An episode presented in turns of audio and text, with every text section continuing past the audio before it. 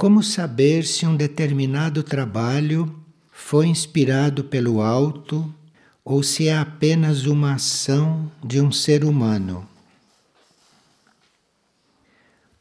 Quando um trabalho é inspirado pelo alto, nós sentimos que não nos falta energia e não falta energia para o trabalho.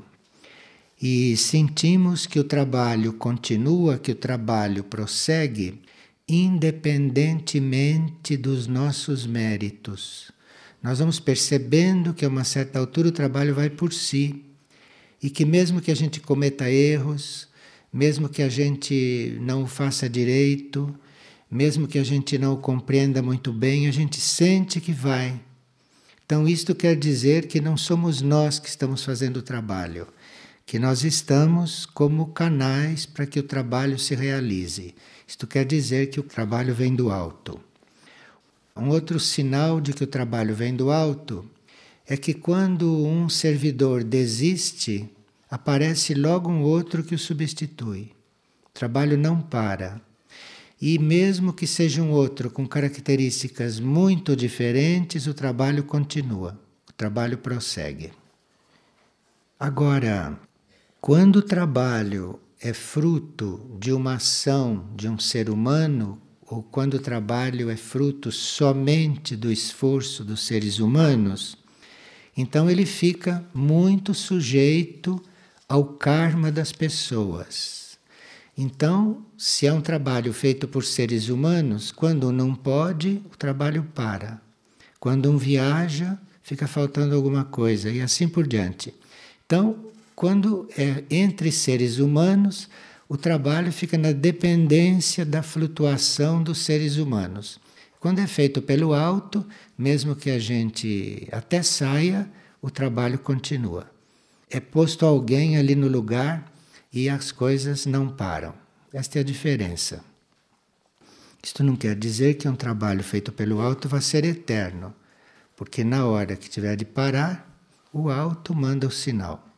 E aí, mesmo que nós todos estejamos presentes, devemos seguir os sinais e parar com o trabalho. Mas quando é conduzido pelo alto, é ele que começa, é ele que evolui e é ele que determina como vai ser. Geralmente, quando o grupo está num trabalho conduzido pelo alto, o grupo é muito tranquilo, muito simples, não é preocupado, não fica afobado para que as coisas aconteçam, porque no íntimo sabem que tem algo ali levando as coisas. E quando é feito pelos seres humanos, há preocupação, há afobação, há iniciativas, todas essas coisas que vocês conhecem e que a gente precisa ver passar. E uma pessoa diz: como estar corretamente diante de crises? Porque ultimamente eu me sinto muito frágil, sem saber o que fazer. E o que me assusta é um vazio muito grande que eu estou sentindo. As crises, sejam elas quais forem, são fases, não é? Uma crise não, não é eterna. Ela é uma fase, ela é uma etapa. E ela está sempre trazendo uma transformação. Então, se nós nos sentimos em crise, devemos observar como a crise vai desenvolvendo, porque ela vai nos levar para uma mudança. Então nós não teríamos que nos preocupar porque estamos em crise. Porque uma crise é muito benéfica. Uma crise é uma prova de que alguma coisa está mudando. E quanto mais profunda é a crise, maior é a mudança. Então, não preocupar com a crise. Observar a crise, observar a direção que a crise vai tomando. E a gente vai percebendo no que a gente está mudando. Presta atenção nas suas mudanças quando começa uma crise. Porque a hora que a mudança se completar, a hora que a mudança acontecer, a crise cessa. Porque a crise é uma mudança de posição, é uma mudança de estado, é uma mudança de ponto de vista. Tudo isso é uma crise. Agora, se esta pessoa está sentindo um vazio muito grande, Então é uma crise boa. Isto é, uma crise que o está esvaziando. Porque nós temos certas misturas em nós que sobre elas não é possível construir nada. Então você não pode dar um passo sem esvaziar o que você tem dentro, esvaziar o seu modo de ser, ser de outro jeito. Então aquela crise vai te esvaziando, vai esvaziando, vai esvaziando. Você pensa que é você que está ficando, é a crise que está te esvaziando. Quando você ficar completamente vazio ou vazio o suficiente para ali dentro se pôr outra coisa, aí a crise te coloca numa situação em que você vai ser reabastecido. Aí você vai entender o que foi a crise. Mas se na crise você vai se sentindo vazio, isto é ótimo. Porque quanto mais vazio você for se sentindo, mais você está abrindo espaço para entrar ali uma coisa nova, para entrar ali uma coisa diferente. E que entra quando chegar o momento. Às vezes esse caminho do vazio é muito duro para certas pessoas, mas precisa esvaziar realmente. Precisa que a pessoa fique vazia de tudo. Às vezes a pessoa não sabe mais nem onde está. Isto quer dizer que ela abriu um espaço, a crise abriu espaços dentro dela. E aí, quando começa a vir a coisa nova, vai encontrar o vazio, em vez de encontrar uma coisa tulhada onde ela não pode entrar. Percebe? Nós temos que ver as crises muito positivamente. As crises são as nossas melhores irmãs. E o que é ser um servidor do plano evolutivo? É quem pergunta o tempo todo qual é minha tarefa, qual é minha tarefa. E mesmo que parece que encontrou a tarefa, continua perguntando: qual é minha tarefa? Qual é minha tarefa? O servidor está sempre perguntando qual é a sua tarefa. Mesmo quando todos estão vendo estão achando que ele é um ótimo cumpridor de tarefas, que ele está no lugar certo, no lugar correto. São os outros que acham. Nós estamos sempre perguntando qual é a minha tarefa, qual é a minha tarefa. Que é para estar sempre aberto, sempre disponível para as coisas evoluírem, para nós não cristalizarmos a nossa tarefa, para nós não pensarmos que a nossa tarefa é como uma estátua que vai ficar sempre assim e nós vamos ficar sempre assim também diante daquela estátua. Então, mesmo que você esteja muito firme numa tarefa, continue perguntando: qual é minha tarefa? Qual é minha tarefa? Este é o dinamismo, este é o ritmo.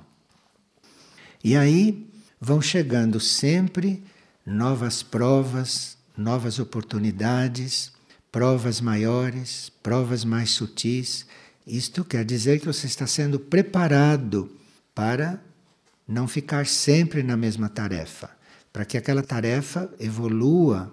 E uma tarefa evolui tanto que uma certa altura parece outra. A tarefa não mudou, ela evoluiu. E não somos nós que controlamos isto. Nós apenas perguntamos qual é a minha tarefa? Estou no lugar certo? Estou fazendo a coisa certa? É assim mesmo? é para continuar e muito atento, sem nenhuma ansiedade. É só perguntar, perguntar querendo saber. E mesmo que não receba resposta, continua perguntando eternamente. Porque nestas coisas ninguém é fixo, nada é fixo, e o universo funciona, o universo evolui continuamente, o universo não para. Então precisa perguntar: qual é minha tarefa? É essa mesmo? É assim mesmo? Será que é diferente? Pergunta de todo jeito, porque aí a coisa se mantém viva, a coisa se mantém dinâmica e você prossegue, prossegue tranquilo. Qual é o trabalho que as terras do Sol e as terras da Irmandade devem realizar no momento? Salvo nova orientação, as terras do sol é para acolher famílias, mas não famílias normais. Terra do Sol é para acolher aquelas famílias que estão precisando alargar o seu conceito de família. As terras do sol são para acolher aquelas famílias que estejam prontas, que estejam preparadas para se alargar para a família humana, compreende? Porque existe a família que nós conhecemos e existe a família humana, que é toda a humanidade. As terras do sol é para quem quer fazer esta transição. Então, é um trabalho muito importante que ainda não começou, mas que é para aquelas famílias que queiram fazer a transição da família humana, desta normal, para a família humana em geral. E quando nós estendemos esses limites da família humana de sangue para a família humana geral, para tudo isto, quando nós estendemos esses limites, nós começamos a nos perceber, nos sentir uma família ainda maior e há seres que já estenderam tanto a sua situação de família que hoje se sentem família dos seres cósmicos. Há seres que têm os seres cósmicos como a sua família. E os seres cósmicos respondem como membros da família. Só que não é nem a família de sangue e nem a família humana, é a família cósmica. Então, este grupo família tem um grande desenvolvimento a fazer. Isto vai parar na família cósmica, que é a família de todos os seres humanos de todo o universo. E as terras do Sol é para ser o primeiro passo nesta primeira abertura da família de sangue para a fraternidade um pouco maior. Já as terras da Irmandade seria um trabalho para atrair colaboradores que estarão no nosso trabalho numa próxima encarnação. E nós chamamos de meeiros. Então, esses que trabalham conosco e levam com eles uma parte do que se colhe, esses são os meeiros. Então, nós trabalhamos com os meeiros porque eles estão se preparando para ser como nós na próxima encarnação. Porque nós não trabalhamos para dividir com ninguém, né? Nós trabalhamos para Deus e o que colhemos é de todos. Os meeiros levam parte do que eles plantaram. Quer dizer, eles estão se preparando para numa próxima encarnação trabalharem incondicionalmente, trabalharem desinteressadamente. Então, as terras da Irmandade são para nós encontrarmos estes irmãos. E eles trabalhando conosco, eles vão se preparar para numa próxima vida não estarem mais trabalhando para colher, compreende? Não estarem mais trabalhando para levar o produto, estão trabalhando pelo trabalho. E aí vão conhecer uma abundância muito maior, sem ter que dividir com os outros. Mas isto é o trabalho nas terras do sol e nas terras da Irmandade, que ainda não começou. Porque estas coisas não são normais na superfície da Terra. Então a gente sabe qual é o trabalho, os meios estão todos aí, as pessoas aparentemente compreendem, as pessoas aparentemente aderem, mas até que a coisa realmente se implante, como não é uma coisa normal, leva muito tempo. E quando você está servindo desta forma, a gente não deve estar contando o tempo, não deve estar com pressa. Então, digamos que as terras do Sol e as terras da Irmandade estejam aí e que nós sabemos muito bem qual é o programa. O programa não começou ainda, não tem pressa. Olha, as terras já estarem aí disponíveis já é um milagre que vocês não podem imaginar. Começar o trabalho já é outro grande milagre, maior ainda do que aparecer as terras. Aparecer quem faça o trabalho, nossa, é um milagre inconcebível. Entendeu? Então é assim. Nós precisamos ter calma. E claro que enquanto essas coisas não acontecem, nós estamos fazendo retiro, nós estamos plantando, nós estamos usando as terras, estamos nos preparando, em outras palavras. Ou estamos preparando os ares do planeta para que isto um dia venha acontecer. Quando eu digo que não tem pressa, eu não quero dizer que não nos movamos, não é? Porque as coisas estão lá esperando mesmo, esperando, aguardando. Precisa ver se a nossa mônada consegue dar um impulso e a gente então finalmente vá. Quer dizer, vá nessas condições, não ir para manter como está acontecendo, que está sendo muito bem mantido. Mas o trabalho não é aquele, todo mundo sabe.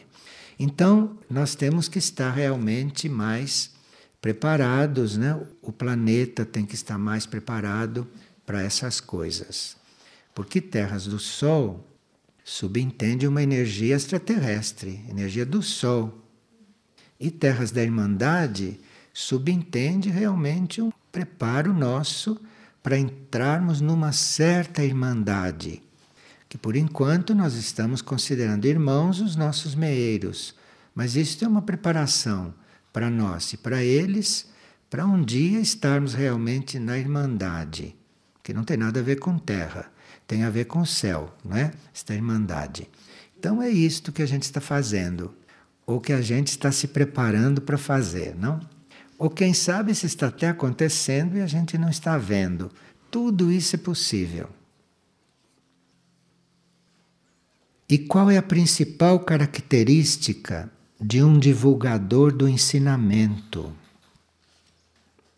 Principal característica é que ele está sempre pedindo luz, ele está sempre pedindo inspiração interna de como usar este material, de como fazer com este ensinamento, sempre pedindo luz, porque os CDs, os livros, está tudo aí. Mas não é porque os CDs e os livros estão aí, estão gravados, estão impressos, que eu não vou continuar pedindo luz, o que fazer com eles. Porque o que eu estou fazendo com eles hoje pode ser o correto, amanhã não sei se é. A semana que vem não sei se é correto ainda.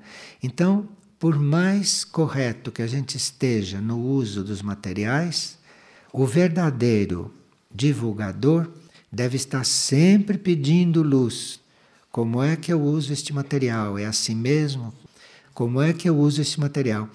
Porque a necessidade muda, o ambiente muda, o planeta muda, a humanidade vai mudando e nós vamos acompanhando.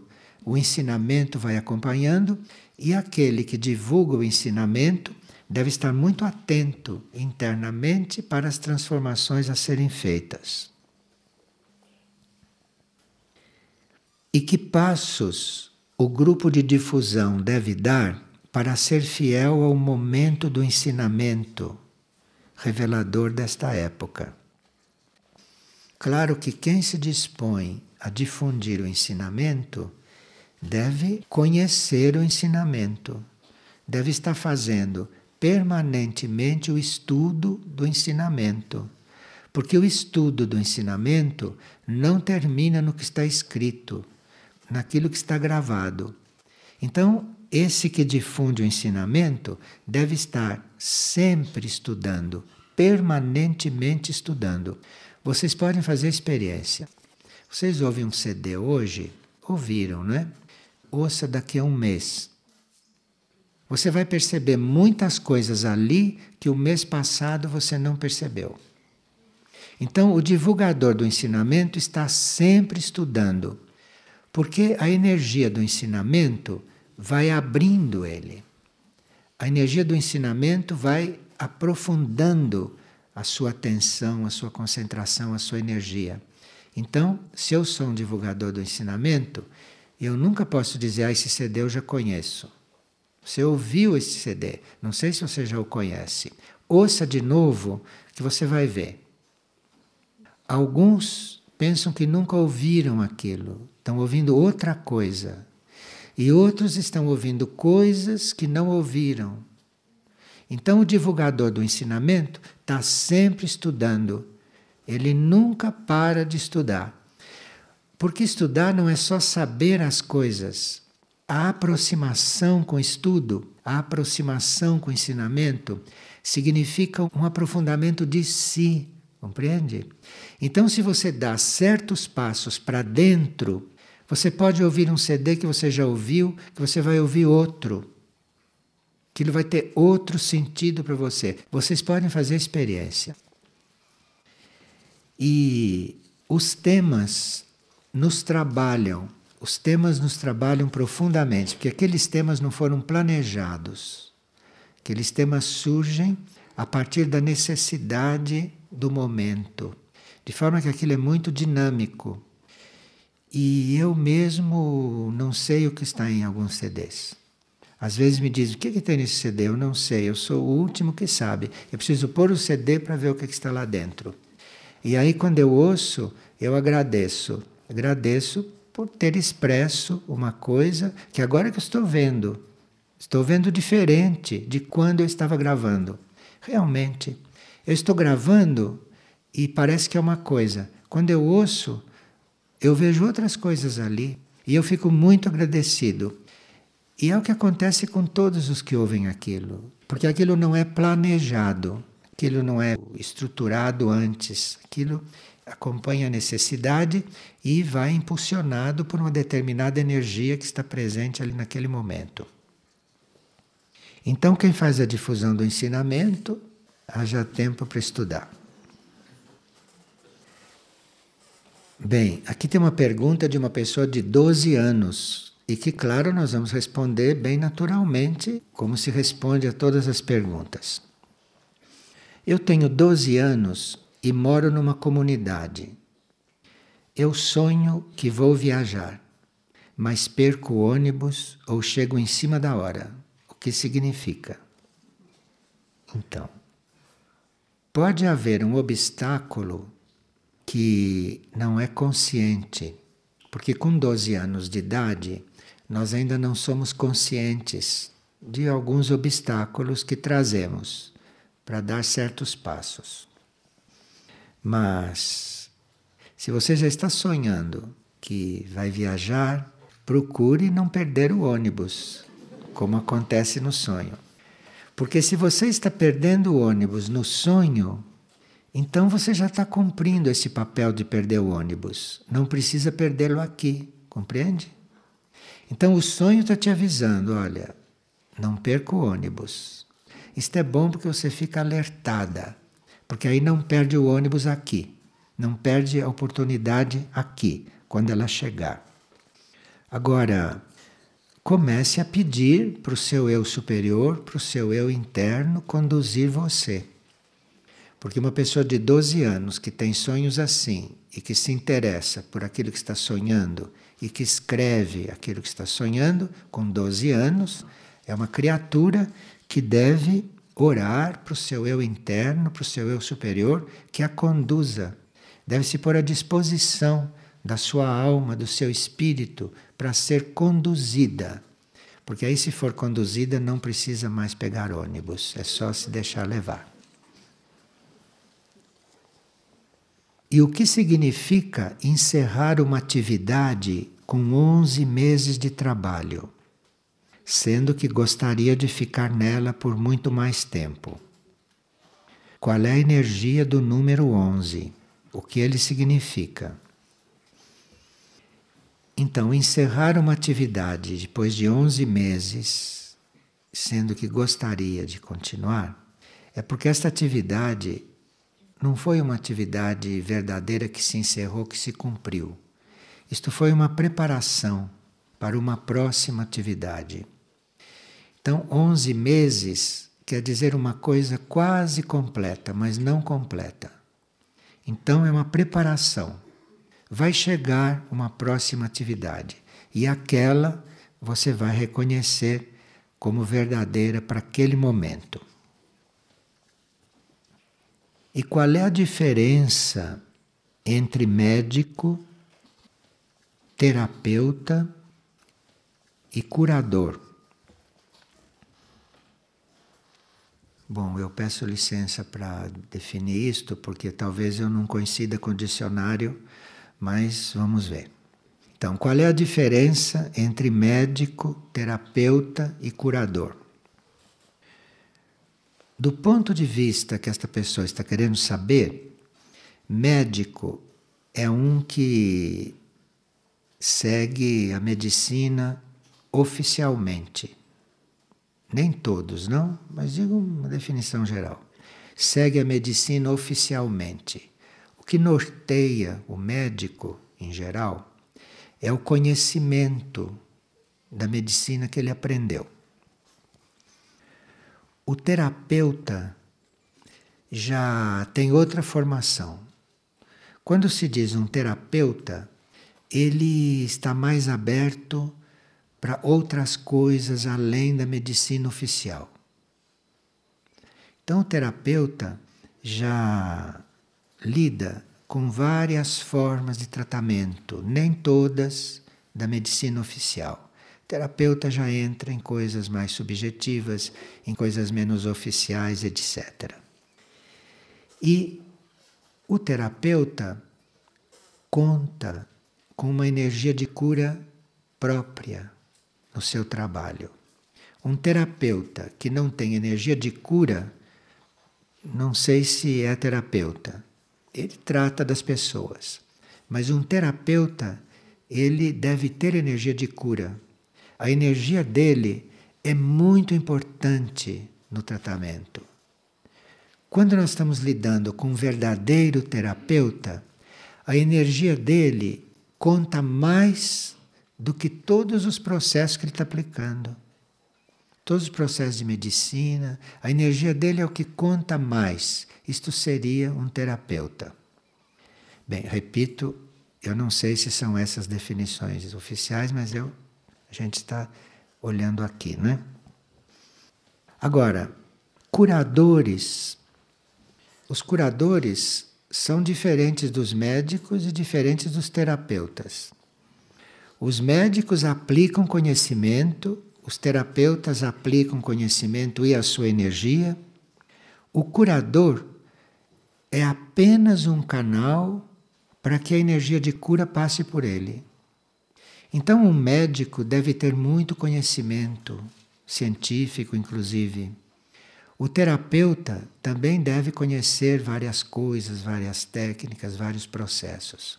O curador, quanto mais alheio ele estiver destas coisas, é melhor. Porque aí ele é um canal desobstruído de conceitos, de regras, de disciplinas, de conhecimentos materiais e, através daquele canal livre, passa a energia de cura é muito diferente. É claro que tem muitas pessoas que se intitulam curadores, mas evidentemente não são. E muitas pessoas também que se intitulam terapeutas, mas que evidentemente não são, porque não têm uma boa energia para passar ali. Então, são trabalhos diferentes para chegar no mesmo resultado que é a cura, cada um no seu modo de trabalhar. Porque há pessoas que não podem lidar com os curadores, porque não têm ainda uma situação kármica que permita que o trabalho do curador seja eficiente, ou o trabalho que passa pelo curador seja eficiente. E outras pessoas que precisam de médico, porque precisam estar seguras de que as coisas materiais estão sob controle. Percebe? Um curador nunca sabe se as coisas materiais estão sob controle. E os terapeutas também eu acho que sabem não tanto. Porque senão a Deus terapia através dele, não fica só na parte técnica. E já para lidar com os terapeutas, há bastante pessoas, bastante pessoas, mas aí conta muito a interação entre a pessoa e o terapeuta, não é? A interação mesmo dessas energias. Enfim, são três ramos de trabalho. Há pessoas que misturam os três. Há médicos que misturam as três coisas. Há terapeutas que misturam a parte terapêutica com a cura. E há curadores que são médicos, são terapeutas também, porque a cura, quando vem, resolve tudo. Não, é? não precisa ser médico, não precisa ser terapeuta, porque a energia de cura sabe o que quer na hora que ela tem que fluir.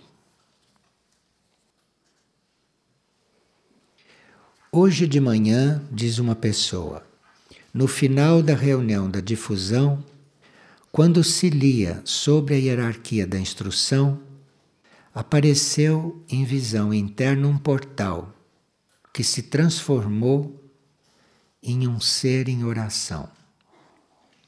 Então ela viu um portal que se transformou em um ser em oração. Então, é um sinal que a sua tarefa neste momento é também orar. Você precisa orar. Há uma proteção para você orar. Há um momento favorável para você usar a oração. Porque esta oração, este ser orante, se confunde com um portal. Este portal é uma mudança de estado. Então é através da oração que isto vai evoluir. Veja como estamos mesmo na raça área, hein?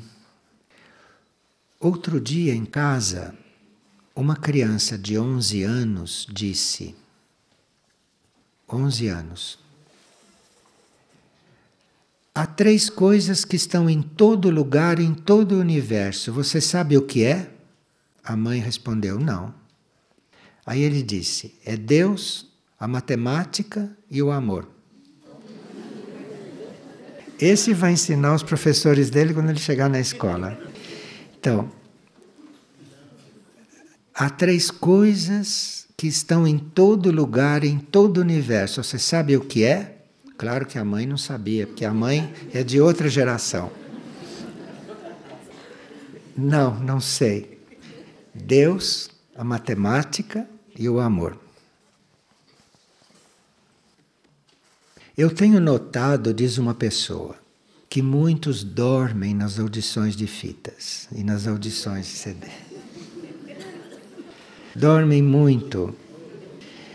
E na minha cidade, inclusive, e eu mesmo tenho muito sono. E eu adoro estar ali, adoro esta tarefa. O que significa esse sono? Já que eu quero aproveitar bem a audição. Eu gostaria de uma ajuda. Bom, talvez isso esteja indicando que o horário das audições deveria mobilizá-lo, mobilizá-lo para ir. E não a audição ser feita naquele horário que todo mundo pode, entendeu? Porque o horário que todo mundo pode, geralmente é depois de ter comido, depois de ter almoçado, depois de ter trabalhado. Quer dizer, é um horário que todo mundo pode. No caso desta pessoa, devia ser no horário que ele tem que se mobilizar para ir, que ele tem que fazer um esforço para chegar lá. Ele precisa fazer esse esforço e certas pessoas precisam fazer um esforço para poder estar lá, para estarem mais despertas. Precisam dar mais valor àquilo que estão fazendo. Agora, um outro motivo para as pessoas dormirem um pouco é porque talvez dormindo elas recebam mais a energia que está se formando ali. Então há pessoas que começam a ouvir um CD e aquilo é tão contrário a tudo aquilo que é a formação que ela teve, que se ela não der uma cochilada, se ela não dormir um pouquinho, ela não consegue receber tudo de uma vez.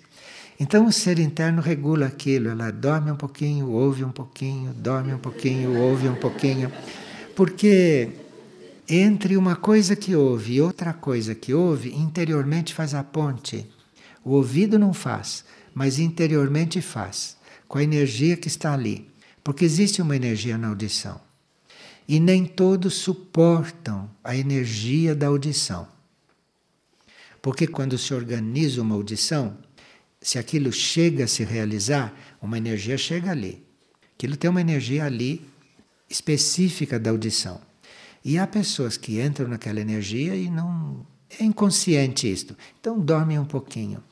E assim relaxam e aí conseguem ouvir ou conseguem, dormindo o tempo todo, conseguem estar ali recebendo aquela energia que está desenvolvendo ali.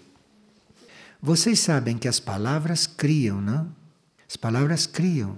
As palavras criam formas no plano mental, no plano astral, principalmente, até no plano etérico. Então, uma audição em andamento é uma verdadeira fábrica de cores, de energias, de formas. Se você vê aquilo com a, vista interna, você vê ali um verdadeiro caleidoscópio agindo, formando, girando, e o, os corpos sutis das pessoas estão se harmonizando com aquilo. Então é um fato muito interno, é um fato muito subjetivo também. Senão, certas pessoas se levantariam e iriam embora. Porque tem coisas que são ditas ali que certas pessoas não conseguiriam ouvir. Outras ouvem, se sentem bem e tudo. Eu estou falando do lado mais crítico. Não estou falando do lado normal da audição, porque tem muitas pessoas que chegam lá, ouvem tudo, levantam e saem, tudo normalmente. Mas não é assim com todos, não. E quando não é assim com todos, nós precisamos compreender o que está acontecendo. Ali, a parte interna do indivíduo conseguiu levá-lo ali, conseguiu fazer com que aquilo se realizasse pelo processo que ele conseguiu organizar. E uma pessoa esteve na casa do silêncio e passou por algumas experiências. E ele não deve estar impressionado com isso, porque isso são coisas normais lá na casa do silêncio que a pessoa, quando está dormindo ou quando a pessoa está sonhando, ela tenha experiências inusitadas que ela nunca teve. Ela entra em conhecimento de coisas que acontecem com ela ou que estão acontecendo com ela. Isto é próprio da energia da casa do silêncio. A casa do silêncio é uma das áreas que mais trabalha aqui. Nós não conhecemos bem a casa do silêncio, porque nem todos estivemos lá, ou nem todos que estiveram lá tenha consciência do que se passa com eles lá. Mas a casa do silêncio, pequenininha assim como é, é muito dinâmica, muito ativa. E não há quem passe pela casa do silêncio que não fique conhecendo alguma coisa de si ou do seu processo que antes não conhecia. Uma vez uma pessoa me disse: Eu fui à casa do silêncio e finalmente conheci o que é dormir bem. Veja, você acredita que eu cheguei, fechei os olhos, dormi direto até a hora de sair? Nunca tinha acontecido isso comigo. Veja. Uma pessoa pergunta: O que significa sonhar que estou lavando banheiros, mas são banheiros coletivos? Ora, são banheiros de uma escola, Ora, são banheiros de clubes, mas são sempre banheiros coletivos. Então, por enquanto, esta pessoa está colaborando para uma purificação externa de outros, de grupos, para numa próxima etapa ela começar a própria purificação. Então, para ela ter energia, ter força, ter disposição ter conhecimento para iniciar a própria purificação, que nós temos que nos purificar, não? Para ela ter isto, ela está adquirindo direito, purificando, limpando aquilo que é dos outros. Isto que significa ela está limpando banheiros coletivos.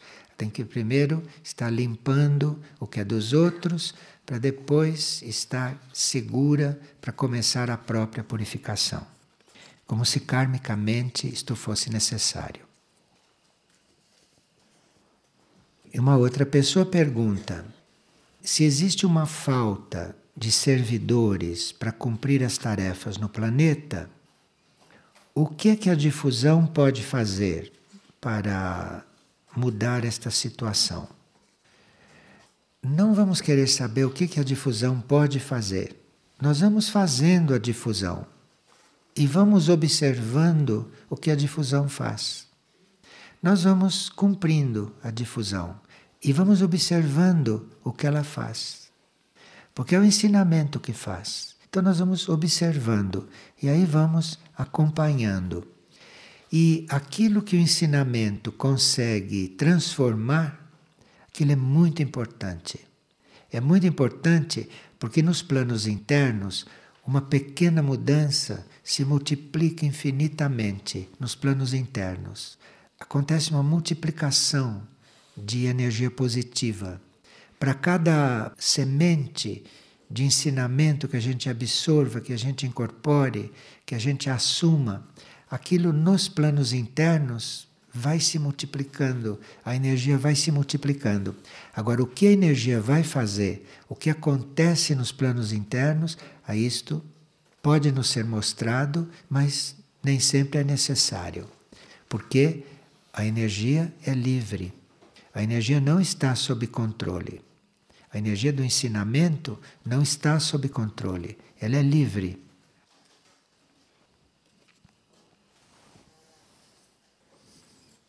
Uma pessoa está dizendo que hoje pela manhã, na reunião dos mantras, durante o mantra de amar, ela dormiu por um instante e viu como se fosse um alto pedestal, como um cabideiro ou um suporte de plantas, que era transparente como se fosse de cristal puro uma haste muito alta com vários suportes. O que isto significa para o grupo? Então, significa que a reunião de mantras está servindo de pedestal, de suporte para que nós nos elevemos, para que a gente ascenda. E se era de cristal puro, é porque correspondia à intenção daqueles que estavam trabalhando ali.